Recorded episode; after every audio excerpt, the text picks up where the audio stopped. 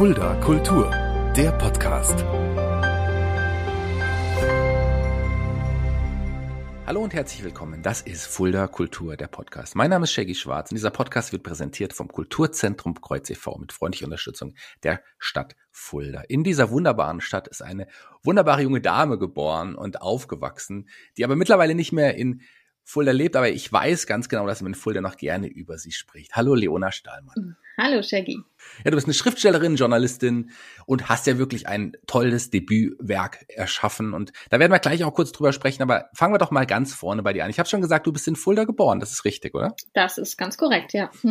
und Fulda auch aufgewachsen, du warst auf der Marienschule. Hast du da schon in früher Schulzeit deine Liebe zum Schreiben entdeckt oder wann kam das? Ja, tatsächlich kann man das wohl so sagen. Also ähm, ich habe auch in anderen Interviews schon mal schon mal gesagt, dass meine Geschichte mit dem Schreiben ist ganz unoriginell. Ich ähm, glaube, nachdem ich Schreiben gelernt habe, also in der ersten Klasse in der Grundschule, bin ich einfach bei dem geblieben, was ich dann da gelernt hatte. Das fand ich direkt so super, dass alles andere mich nicht mehr so sehr interessiert hat. Und dann habe ich das weiter durchgezogen bis heute. Und alle anderen Fähigkeiten sind nach und nach wie so Rudimentärorgane verkümmert. Besonders naturwissenschaftliche Fähigkeiten sind dann einfach irgendwann abgefault, weil sie nicht, äh, weil sie nicht abgefragt wurden. Und weiterentwickelt hat sich bei mir eigentlich nur das schreibende Verarbeiten der Gegenwart. War dann auch ganz klar für dich, was du dann nach, dann nach dem Abitur studieren wolltest? Gar nicht, tatsächlich. Ich ähm, bin sehr bürgerlich aufgewachsen, würde ich sagen. Und ähm, was natürlich auch, also Fulda ist ja an sich auch eine sehr heile Stadt. Wenn ich da zurückkomme, dann habe ich immer das Gefühl, hier ist die Welt noch in Ordnung und so. Ne? Dementsprechend kam für mich irgendwie nie in Frage, so eine Form von freierer Künstlerexistenz zu führen, wie ich sie jetzt zufällig habe, sondern ich dachte immer, ich mache so was ähnliches wie meine Eltern. Ne? So mhm. den sicheren Weg, einen einzigen Job das ganze Leben lang und den ziehe ich dann durch bis zur Rente und so. Das war so das, das Modell, was ich kannte.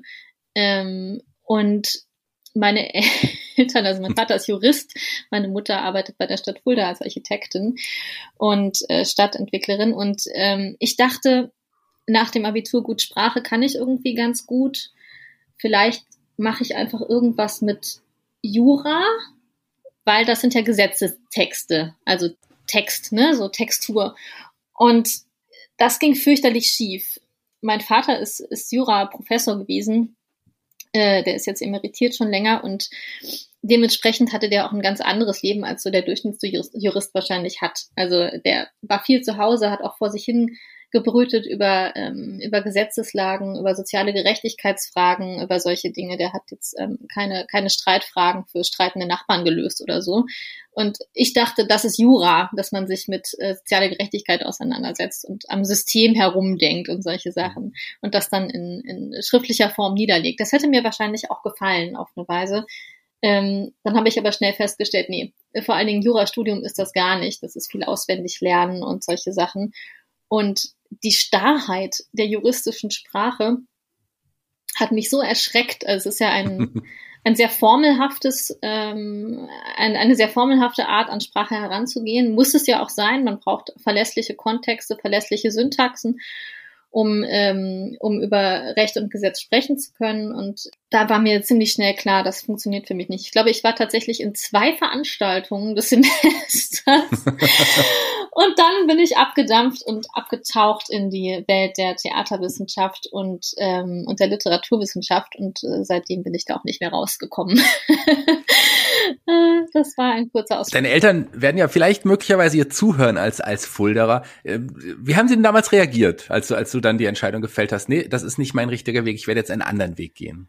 Ach, das war total in Ordnung für die. Mein Vater hat von Anfang an gezweifelt, dass das, äh, dass das mein Weg ist. Er sagte, du bist viel zu ungenau, um dich mit Jura auseinanderzusetzen. Und das stimmt. Also, obwohl ich sprachlich doch durchaus pedantisch bin, aber auf eine ganz andere Weise als Juristerei das erfordert, ähm, ich hätte das auch einfach, ich bin kein besonders disziplinierter Mensch. Ich hätte, glaube ich, auch nicht geschafft, dieses Studium durchzuziehen mit, mit der Art von Paukerei, die das erfordert. Ehrlich gesagt, da ist also so ein entspanntes Literaturstudium schon, schon der bessere Weg.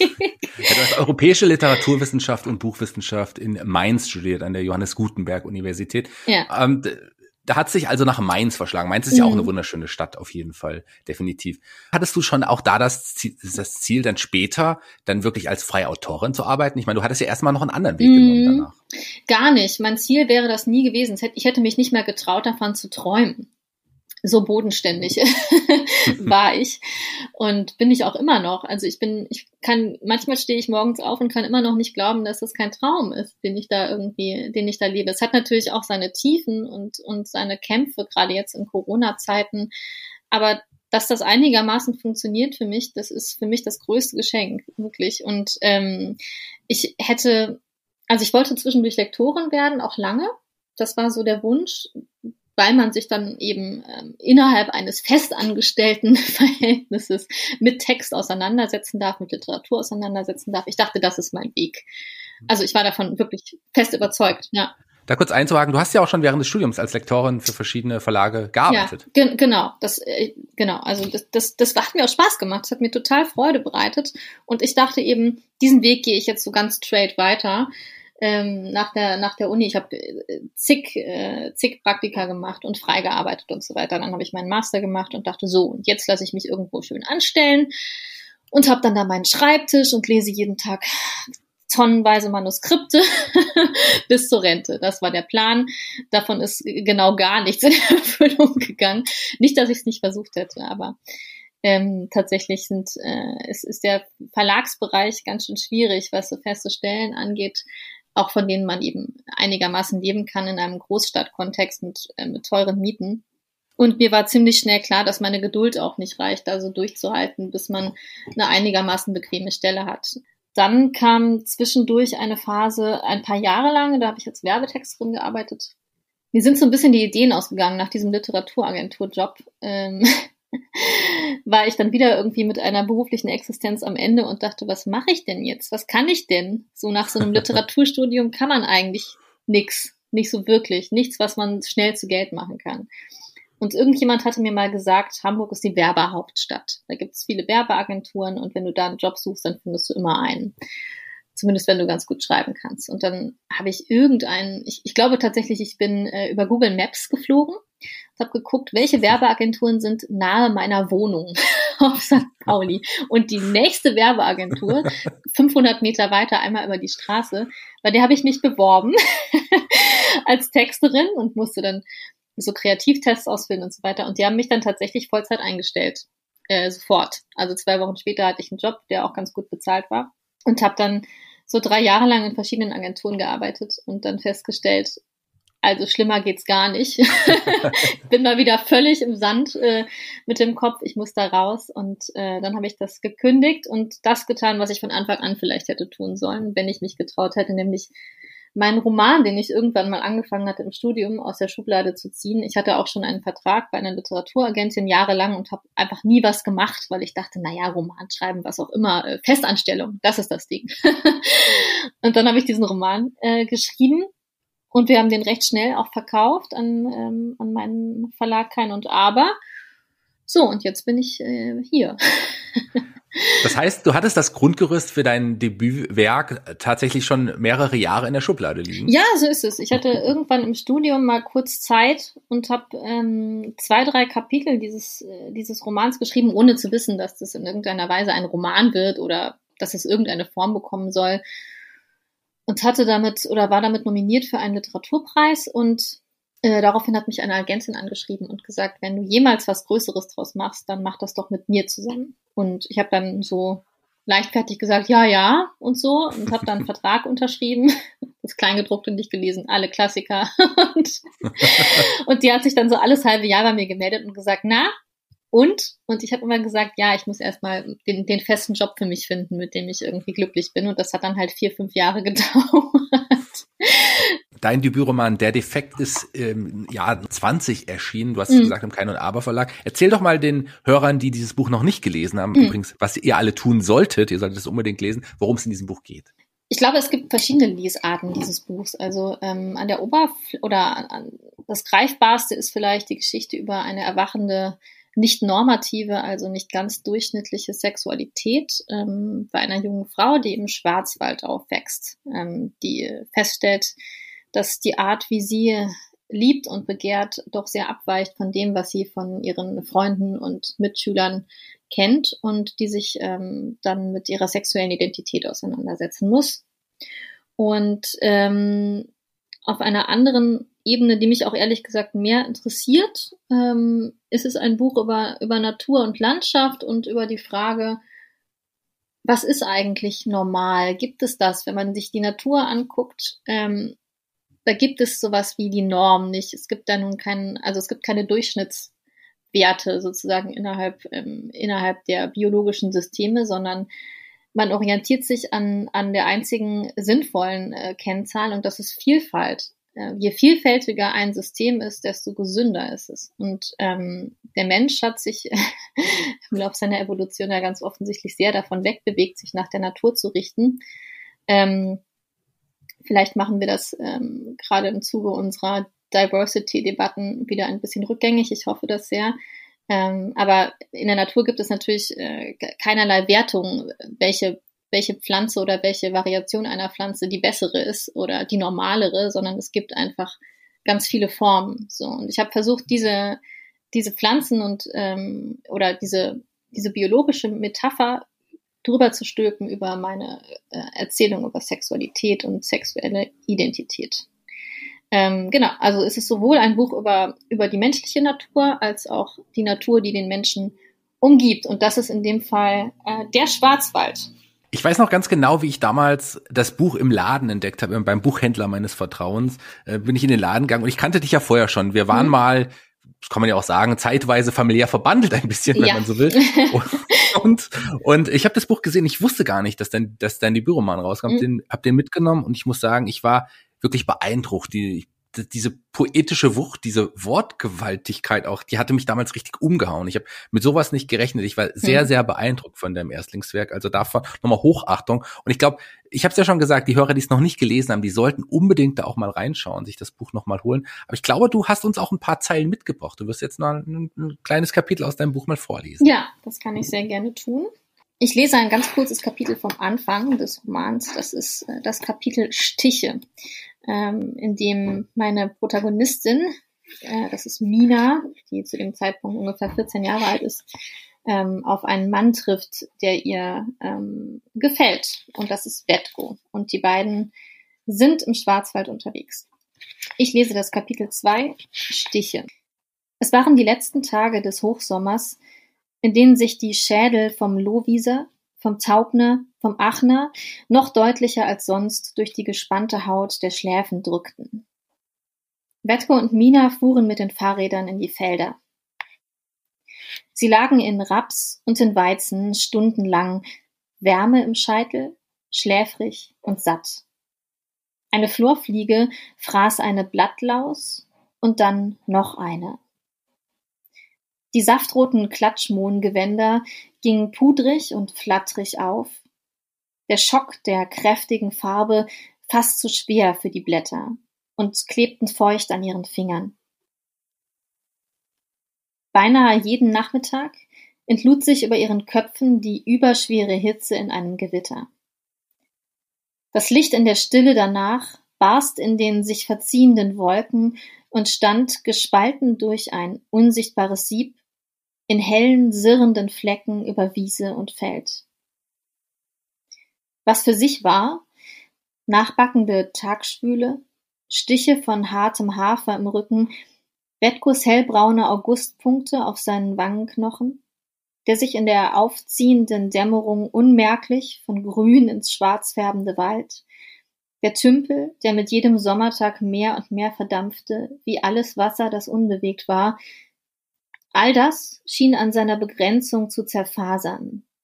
All das schob sich in diesen Tagen übereinander, ineinander. Durch die warmen Nächte zischte das Mohnrot an den Rändern der Felder wie Streifschüsse. Bei Sonnenuntergang standen Wertko und Mina an einem Aussichtspunkt der Schwarzwaldhochstraße. Obwohl der Blick über den Wald hinaus weit war, wenn man nur hoch genug stand, und das Baumdunkel vor dem Horizont auseinandergrätschte und in einer Senke Platz ließ für die Lichter von Frankreich. Fern und doch wie mit den Händen pflückbar, konnte Mina keine offenen Flächen sehen, keine Weite. Der Wald faltete sich um sie herum und klappte zu, und ihr Kopf steckte zwischen den eng stehenden Speerspitzen der Fichten, aufgerichtet, eingezwängt in Reih und Glied zwischen hunderten Stämmen. Mina sah sich stehen, in die Erde gedrückt wie die handtellergroßen Tannen aus Pfeifenreinigern, die ihr Vater in den festen Schaumstoff seiner Miniaturlandschaft für Modelleisenbahnen steckte. Es waren bloß anderthalb Stunden Autofahrt bis über die deutsche Grenze, aber für Wetgo mochte Frankreich auch weiterhin nur aus Lichtern bestehen und hellen Bändern, auf denen wie Leuchtkugeln geräuschlos Autos rollten. Willst du nicht wenigstens, fragte sie, als sie sich ins Gras legten, irgendwann wissen, wie woanders die Bäume aussehen? Die Mammutbäume in Kalifornien meinetwegen, die Josua-Bäume, Banyan-Bäume, Affenbrotbäume. Wer weiß, wohin er gehört, sagte Wetko undurchdringlich, der muss nicht reisen. Heimat ist nicht reisen müssen. Er sagte das, wie nur ein 18-Jähriger es konnte, umso überzeugter von sich, je weniger er von der Sache verstand. Und Mina dachte, Heimat, ein Wort aus dunkelgrünem Filz geschnitten, und es schulterte ein Jagdgewehr zwischen den Buckeln seines M, und ihre Großmutter drapierte es auf der Lehne ihres Kordsofas im Wohnzimmer, und dort setzte es Staub an, den sie jeden Sonntag geduldig herunterwischte mit ihrem Wedel aus Straußenfedern, und manchmal hing es im Schlafzimmer über dem Kopfende des Bettes neben dem Kreuz, und es steckte in Heimatkunde und Heimatmuseum, und Mina saß in Frakturschrift in gebeizte Holzschilder geschnitzt mit einem Pfeil, von dem sie nicht wusste, ob sie ihm folgen wollte. Es gab die Ordnung des Dorfs und es gab Wertgos Ordnung. Beide wollten sie Wegweiser sein, und zeigte der eine an einer Gabelung nach rechts, wies der andere verlässlich nach links, und Mina stand in der Mitte und blickte eine Weile ratlos hin und her, und schließlich ging sie mit Wetko, weil er entschlossener voranmarschierte als alle anderen und umso schneller, je unbekannter ihm das Gelände schien. Halt still, sagte Wetko.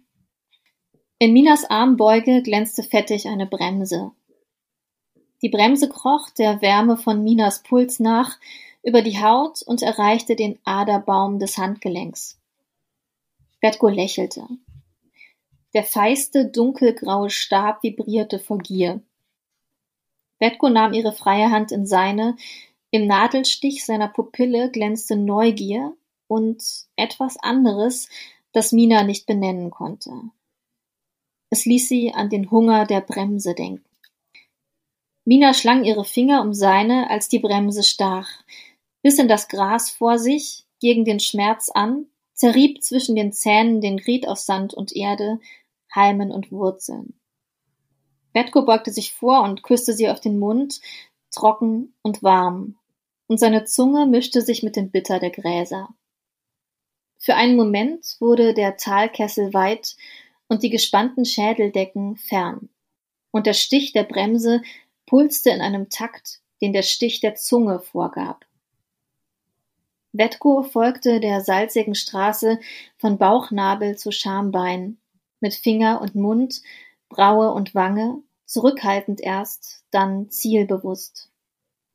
Sie wartete, ohne Luft zu holen, mit schmerzenden Lungenflügeln unterhalb einer Wasseroberfläche, zwischen davor und danach, bis er sie mit einem einzigen Zug den glatten Spiegel durchstoßen ließ, hinein in die Wände ihres Atems, endlich.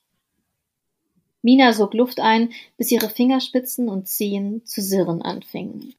Der Defekt erschien im Kein und Aber Verlag.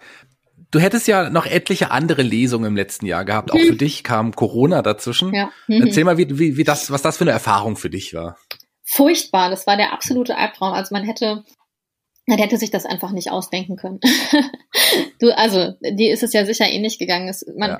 man kann sich als, als freie Künstlerin ja auf einige, äh, auf einige Schwierigkeiten einstellen und auf Unsicherheiten, aber auf eine globale Pandemie kann man sich eigentlich nicht einstellen. Das sind, das sind Größenmaßstäbe, die sind man einfach nicht, die ist man nicht gewöhnt. So, und die, die haben mich auch überfordert. Also ich kam ähm, aus dieser sehr hektischen Phase der Buchabgabe und dann ähm, meiner Premiere in Hamburg im Literaturhaus, die ganz toll war. Das war Mitte Februar, als das Buch erschienen war, also äh, drei, vier Wochen vor Corona. Und alles war toll. Ich bekam gute Kritiken und das Buch wurde ganz toll verkauft in den ersten Wochen und so weiter. Und dann bin ich nach Frankreich gefahren mit meinem Partner und wollte da meine Woche Urlaub machen. Und in, diesen, in dieser einen Woche kippte alles. ich äh, erinnere mich daran, dass wir mit dem VW-Bus durch die Ardennen geklappert sind äh, Ende Februar und dann, als wir Anfang März zurückkamen, kam der erste Anruf, Leona, es tut uns so leid, aber die Leipziger Buchmesse mit den ganzen Lesungen uns abgesagt. Und da war mir klar, scheiße, das schlägt jetzt doch höhere Wellen als gedacht. So, und ähm, so war es. Also die nächsten Wochen waren dann wirklich furchtbar, als wir wieder in Hamburg ankamen überrollte mich ähm, ein Tsunami aus Absagen. Die ganze Buchtour, mein komplettes Jahr, ähm, was, äh, was wirklich schön gewesen wäre und vielfältig an ganz unterschiedlichen Orten, auch in, in der Schweiz und in Österreich, wurde einfach komplett gecancelt, könnte man so sagen. Und das war unheimlich hart natürlich, weil die, die Zeit des Debüts kommt nicht wieder. Also wenn man schon Fuß gefasst hat in der Literatur, man hat ein Buch draußen und dann äh, fällt einmal die Buchtour weg, aus welchen Gründen auch immer, dann ist das so. Aber ähm, in dem Fall, ja, also es ist so eine, es ist so eine unwiederbringliche Zeit, das erste Buch. Ja, und ähm, die hat mir Corona einfach komplett weggenommen. So und äh, es gab dann Ausweichtermine über Online-Lesungen und es gab viele Podcasts und all solche Sachen. Das war auch okay, aber es fühlte sich natürlich an wie so die Magermilch-Version. ja, klar, die, die Live-Lesung ist nochmal was anderes, ja. um dann wirklich aus seinem Buch lesen zu können. Hast du überhaupt dann eine Live-Show haben können? Ja, ich hatte meine ja. Premiere in Hamburg und ja. ähm, zwei, drei Lesungen drumherum. Irgendwie der erste Monat war gut. Und ich habe das auch unheimlich genossen, diesen Austausch zu haben. Also wenn du ein Jahr, anderthalb Jahre dich zu Hause einschließt in deiner, in deiner Keminate und ähm, am Text schreibst, dann äh, bist du ja gierig nach dem, was danach kommt. Und das ist darüber zu sprechen, was man da gemacht hat und wie das auf die Menschen wirkt, die es lesen. Du möchtest den Dialog und äh, ein, ein Buch ist ja nichts anderes als sehr zerdehnte Kommunikation. Man schickt ein, ein, ähm, einen Wortbeitrag in den Äther und dann muss man unter Umständen sehr lange warten, bis was zurückkommt. Also es ist sehr zerdehnte Kommunikation. Und ähm, bei der Lesung ist es natürlich so, dass, dass, ähm, dass die Echtzeitigkeit dann endlich mal da ist, dass man, dass man vorliest und danach, einige Minuten später, kann man drüber sprechen und dann kann man mit Leuten einen Weißwein trinken und all solche Sachen. Und ich, ähm, ja, ich hatte dieses, ähm, diesen Austausch einfach auch so, so sehr ersehnt, dass das eigentlich das Schlimme daran war. Also natürlich war es auch finanziell nicht schön, ähm, dass die ganzen Lesungen ausfallen. Du, du weißt ja, wie das ist. Also wenn man ja, also in der Literatur ist es, ist es heute so, dass die, die meisten Schriftsteller und Schriftstellerinnen auch sehr auf diese Säule der Live-Auftritte setzt, um die Schreibphasen für das nächste Buch zu erkaufen. Ne? Also man hat irgendeine Form von Polster, die man sich durch, ähm, durch das Live-Lesen irgendwie ansammelt und davon kann man dann konzentriert das nächste Buch schreiben. So ist eigentlich die Rechnung. Mhm. Äh, das ging bei mir jetzt natürlich nicht auf. Und ähm, das ist schade, aber noch schlimmer ist tatsächlich, die Nähe zu Leuten nicht gehabt zu haben. Äh, und dann jetzt anderthalb oder also über ein Jahr äh, verschiedene Stadien des Lockdowns. ich hatte ja vorher schon meinen Schreiblockdown sozusagen mit dem Roman. ähm, deswegen, da kam viel zusammen. Also das war, das war schlimm. Und ja. äh, ich glaube, da knabbere ich auch immer noch dran rum. Also jetzt ohne Bitterkeit, aber schon, dass ich merke, das hat was mit mir gemacht. So, das, das hat irgendwie, das war ein Einschnitt und da ja, also musste man sich dieser höheren Gewalt auch so ausliefern. Es, es gab ja nichts, was man hätte anders machen können. Man konnte das nicht beeinflussen. Und das hat mich so wütend gemacht. Das, das glaube ich gerne. Ja. Ist ja auch unter anderem eine Lesung bei uns in Fulda ausgefallen, die ja. hoffentlich zwar noch nachgeholt wird, aber dein Buch ist ja jetzt auch schon über ein Jahr draußen. Ja. Und ähm, es gab sie noch nicht, die Lesung hier in Fulda. Die wird es die, ganz bestimmt noch geben. Also die wird es auf jeden Fall geben. Ich, vielleicht auch dieses Jahr noch. Ich hoffe das sehr, dass, äh, dass irgendwann wieder irgendwas Kleines möglich ist. aber ähm, eigentlich fest in die Hand versprochen. Einmal in Fulda lesen muss ich, möchte ich auch gerne. Aber du hast die Zeit auch genutzt, um an deinem ja, zweiten Werk noch zu arbeiten. Was darfst du uns denn davon schon verraten? fast nichts. Also tatsächlich, der Roman ist fast zu Ende geschrieben, der zweite. Also das hätte sonst sicher länger gedauert, wenn ich meine Buchtour gehabt hätte. Dann wäre ich eben auf Buchtour gewesen und hätte wenig Kopf und Konzentration gehabt, gleich in den nächsten Stoff einzutauchen. So blieb einem ja fast nichts anderes übrig, als sich dann wieder an den Schreibtisch zu setzen. Wenn man nicht den ganzen Tag depressiv im Bett setzen will, sitzen will, dann setzt man sich an den Schreibtisch ähm, und arbeitet. Und äh, so habe ich das dann auch gemacht. Und ich kann, ich, also ich ich dürfte vielleicht schon was erzählen, aber ich mag noch gar nicht. Es ist so ein bisschen noch meine heimliche Affäre, die ich, äh, die ich habe. Und es ist auch schwieriger, über das zweite Buch zu reden als über das erste. Nicht nur, weil es nicht fertig ist, sondern weil es ähm, nicht ganz so klar zu benennen ist, worum es eigentlich geht, was ich sehr genieße, ehrlich gesagt. Also diese, mein erster Roman wurde sehr verschlagwortet, ähm, dadurch, dass eben diese, diese Erzählebene mit, äh, mit dem Sadomasochismus und so weiter sehr gut greifbar ist und viele Journalisten und Journalistinnen darauf angesprungen sind, ähm, dankenswerterweise auch natürlich, aber ähm, viele andere Lesarten des Buchs wurden so sofort verschlungen äh, mhm. von, von der griffigeren Headline. Ähm, dass es ein Buch über Sexualität ist. Und beim zweiten Buch bin ich mal gespannt, äh, wie, wie darüber gesprochen werden wird, weil es ist nicht ganz so klar einzuteilen. Und ähm, ja, also ich, äh, ich mache noch so ein bisschen, ich äh, versprühe noch ein bisschen Kunstnebel über diesem Buch, bis sich bis sich der Schleier lüftet. Im, Im Frühjahr 22 wird es. Im Frühjahr 22, das wäre meine das, nächste Frage das, gewesen. Das Licht der Welt erblicken, ja. Okay. Freue mich schon sehr. Du hast die Zeit auch nochmal anders genutzt, wenn ich das auch so sagen darf. ähm, der hat das Familienzuwachs jetzt. Deswegen ist auch noch einige Aufnahmetermine nach hinten geschoben worden, mhm. weil äh, ja, ihr seid jetzt zu dritt. Genau, zwischendurch äh, kam, kam die Tochter und hat beschlossen, sich nicht an Podcast Aufnahmetermine zu halten. Aber sie hat mich zumindest äh, zu größten Teilen noch meinen Roman fertig schreiben lassen, netterweise. Und äh, ja, jetzt sind wir zu viert, wenn wir den zu Hund, viert, genau. wenn wir den Hund mitzählen, dann sind wir jetzt zu viert. Und ähm, ja, bis jetzt es ist also ganz anders als, als gedacht tatsächlich. Die Wahrnehmung des Kindes, die man versucht so ein bisschen nachzufühlen, wenn es so in seiner Wiege liegt und so vor sich hin guckt, die ähnelt doch sehr dem äh, der Schriftstellerin, muss man sagen. Also ich, ähm, sie weiß natürlich noch nicht, in welche Welt sie da geboren ist und muss erstmal alles so ein bisschen entziffern und dekodieren und äh, was sie was sie sieht, würde ich zu gerne wissen, weiß ich natürlich nicht und was sie was sie denkt, vielleicht auch gar nicht so viel. ähm, und ich so diese diese völlig wertfreie Wahrnehmung und die Welt aufzulösen nach, nach Formen und Farben, nach Gerüchen und so weiter, ohne schon ein Bewertungsmuster dafür im Kopf zu haben. Das ist ja im Grunde genommen auch die Arbeit des Schriftstellers, ähm, dass man, dass man versucht, ähm, Informationen über die Welt so sehr zu zertrümmern, dass sie ganz neu aufgenommen werden können mhm. ähm, und, und neue Bilder zu finden für das Altbekannte, um etwas zu zeigen, was, was immer schon da war, worauf aber der Blick noch verstellt ist. Zum Beispiel ähm, durch, durch Formulierungen, die sich zu sehr eingeschliffen haben. Und dann diese ganze Syntax und Semantik einmal komplett durch den Wolf zu drehen und zu zertrümmern, bis nichts mehr bleibt als ähm, Wahrnehmungsfetzen. Das ist im Grunde genommen äh, die Vorstufe zum Schreiben. Und ich glaube, genau das tut mein Kind. wenn, also ich bilde mir das ein, ja, wenn ich, wenn ich sie so liegen sehe und gucken und irgendwie wahrnehmen, dann denke ich, ja, ich, ich glaube, wir sind uns da gerade ähnlich sozusagen oder ich kann diese Prozesse gut nachverfolgen. Das macht mir eine totale Freude ähm, das, das so mitzuerleben, wie sie langsam ihre Welt so zusammensetzt ähm, aus, aus ganz verschiedenen ähm, Reizen. Genau, und deswegen, also sehr spannend. Ich hätte, ich hätte eher erwartet, dass, ähm, dass man dann so untergeht in äh, Muttermilchflecken auf Oberteilen und äh, Bauklötzen und in, in Lego-Steine auf dem Boden treten und solche Sachen.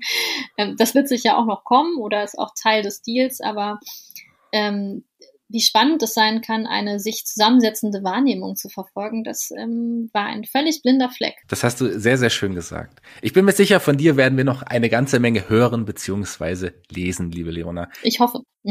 Das hoffen wir alle, das wissen wir auch nicht. Ich hoffe das ganz, ganz besonders. Jeder Gast hier bei Fuller Kultur, dem Podcast, darf sich einen Song für die Spotify Musik-Playliste aussuchen. Welchen Song hast du dir denn ausgesucht? Ich habe mir ausgesucht äh, Cantate Domino Canticum Novum von Abo Pert ein Chorstück. ich mag Chöre sehr gerne. Ich mag auch tatsächlich äh, religiöse, kirchliche Chöre ganz besonders gerne, obwohl ich mit Religion als solcher kaum etwas anfangen kann. ähm, wahrscheinlich, weil die menschliche Stimme mich einfach immer wieder äh, bewegt und sie in ihrer reinsten Form ohne oder mit mit wenig äh, mit wenig instrumenteller Unterstützung finde ich immer wieder ähm, also ist oft die Musik, die mich am meisten kriegt. Äh, tatsächlich, was ich auch gerne mag, ist Cello. Und man sagt über das Cello, dass ähm, das der menschlichen Stimmlage am nächsten kommt als Instrument. Irgendwie passt das zusammen. genau, und deswegen ähm, ein Chorstück von mir. Ich habe witzigerweise hier ein Cello neben mir gerade stehen. Wirklich? Schön, dass du das sagst. Ja, tatsächlich. Ich, ich, ich sehe auch gerade eins tatsächlich. Rechts von mir. Spielst du Cello? Ja, ich habe lange Cellounterricht genommen, Nein. allerdings komme ich im Moment nicht zum, zum Üben, leider schon seit äh, längerem nicht mehr und es, äh, es staubt ein wenig so vor sich hin, aber ab und zu nehme ich es mal in die Hand und ja, es ist auch wirklich ein sehr erotisches Instrument, das kann man ja auch so sagen. Absolut, oder? also es ist, ähnelt ja auch dem Frauenkörper oder einem kurvigen Mann, je nachdem. auch die Größe kommt ungefähr hin, ne? so der, ähm, der Leib. Das kommt hin. Aber du musst natürlich ganz viel üben, damit deine Fingermuskulatur nicht verkümmert, Shaggy. Das, Eben, äh, das ist das Problem. Ja. Die Zeit ist einfach nicht da. Und die Zeit ist jetzt leider auch nicht mehr da, denn mhm. wir kommen jetzt auch langsam schon zum Ende. Vielen Dank, dass du dir die Zeit genommen hast, liebe Sehr Leona, hier für unseren Podcast. Und schön, dass äh, ich, du warst ja einer meiner ersten Wunschgäste, als ich den Podcast vor über einem Jahr gestartet habe. Es hat, jetzt hat es endlich geklappt ja. und jetzt warst du endlich hier zu Gast. Ja. Ich freue mich wirklich sehr. Vielen, vielen Dank. Und die Abschlussworte gehören dir. Du darfst dich von unseren Hörern verabschieden. Ja, mach's gut, Fulda. Wir sehen uns wieder, hoffentlich ähm, in einer Buchhandlung mit meinem Buch und vielen Gläsern Wein.